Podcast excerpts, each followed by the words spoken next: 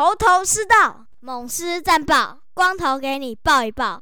大家好，我光头了，欢迎来到头头是道。那本来啊，这周我本来是因为我们五连败的关系，本周头头是道本来不想录的啊，但是我想说，哎，我们狮迷看了这个五连败之后，而且我们离今年的季后赛看起来是越来越远了哈，几乎是笃定被淘汰了。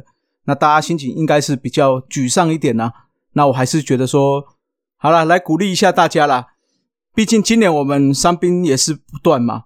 啊，先插播一个消息哦，古林也确定本季不会再出赛了。毕竟他的这个肩膀的伤势看起来一直没有好转呐，所以林总是说不会再让他出赛了。那就是看可不可以调整到，诶，明年季初的时候，可能在 WBC 经典赛看会不会有机会征召他了。那丙总的话，当然对着大家媒体在讲，我们还是不会放弃啦。但是以目前看起来，我们的场次已经跟魏全龙队有了八场的胜差哦。魏全龙要进入季后赛的魔术数字也剩下 M two 了，所以几乎是不太可能发生的情况了。那另外的话，我们在全年度跟最后一名的富邦悍将也只差了五点五场哦。虽然说，哎，好像要富邦悍将要赶上我们的几率会似乎也没有这么大啦。不过也是不能掉以轻心呐。但是哦，这个就是一个很尴尬的情况了。如果说，哎，持续连败下去，或许会跑到垫底的位置，剩下十场比赛，那如果跑到垫底的位置，是不是明年就有所谓的榜眼的榜眼签哦？那这个就是考量到教练团的想法，还有另外就是说，失迷我们这边大家对这件事情的看法了。那我个人是觉得，剩下十场比赛哈。确实是可以让一些比较哎，最近这几年比较常上场，那有一些伤势的选手可以做一些休息啊。譬如说像安可啊，刚刚讲的古林也是可以休息的。那像戴安这种都可以下去先休息一下，备战明年的啦。那如果是像靖凯、像杰宪他们，还有一些些必须拼最佳十人或金手套的场次的关系的话。那我是觉得让他们上场无妨啦，不过毕竟战绩已经不是这么重要了。那所以的话，我是希望大家还是要注重自己的身体啦。在这个最后的半季，是不是可以让一些新人上来磨练一下，看一下是不是有一些让他们吃一些经验啦？那或许在明年来年的时候，可以有一个更好的成绩啦。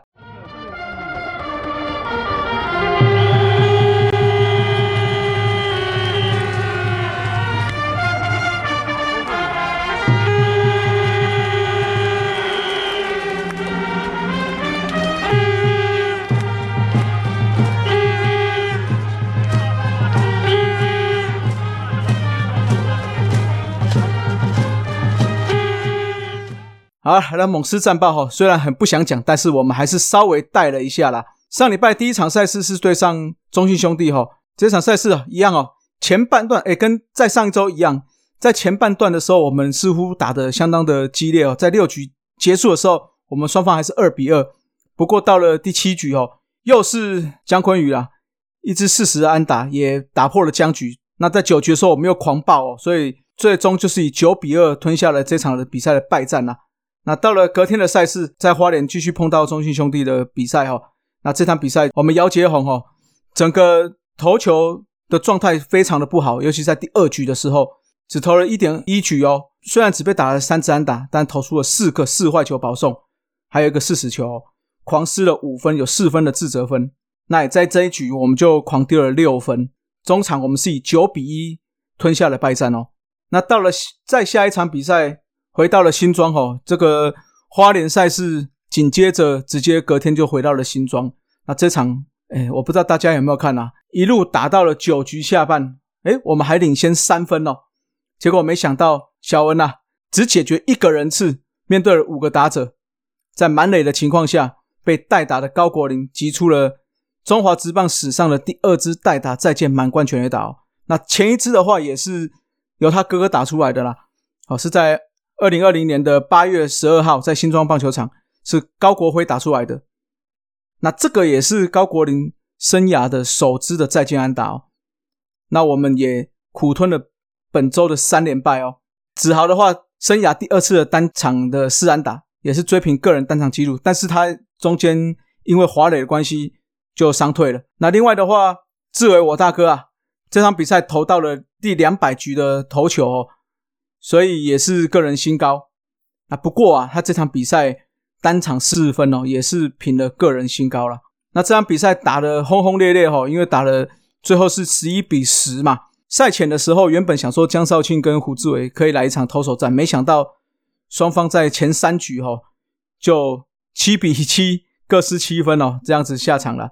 那最后是由陈英文在九局下被打了再见满贯全垒打，所以输掉了这场比赛了。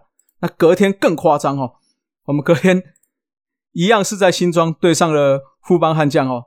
这场比赛一路长到第十一局哦，加上中间有因为下雨的关系，所以有停赛啦，也因此成为中华职棒史上哦第十一场的跨夜大战。结束的时间是隔天的晚上十二点五十分，也是史上最晚结束的一场比赛啊。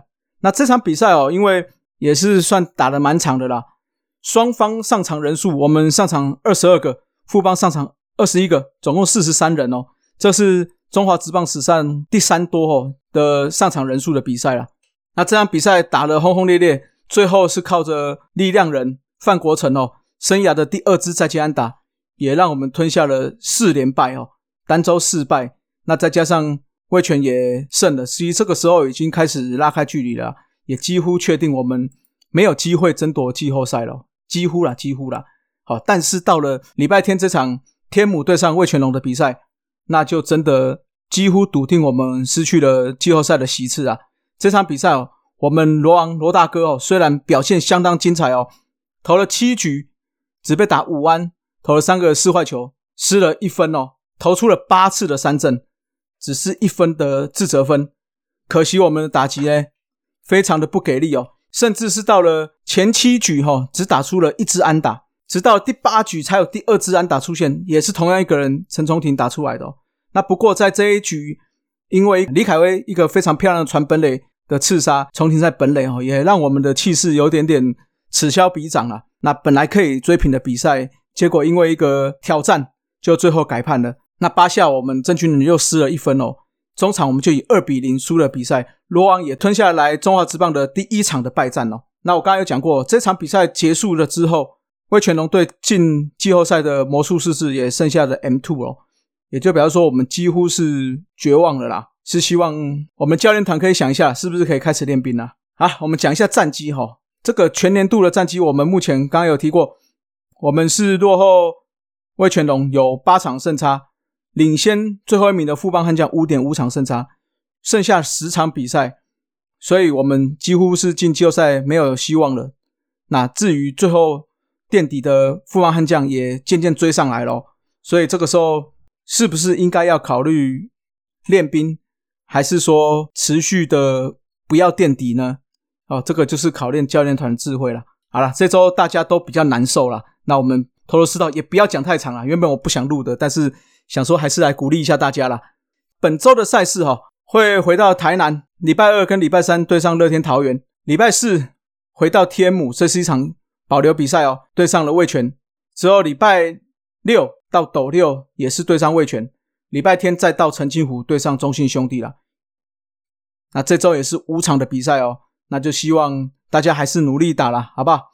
那也希望大家不要气馁，来年再拼了，好不好？好了，那本周的投的四号就到这里了，各位拜拜，大圣狮吼，Rose Lions。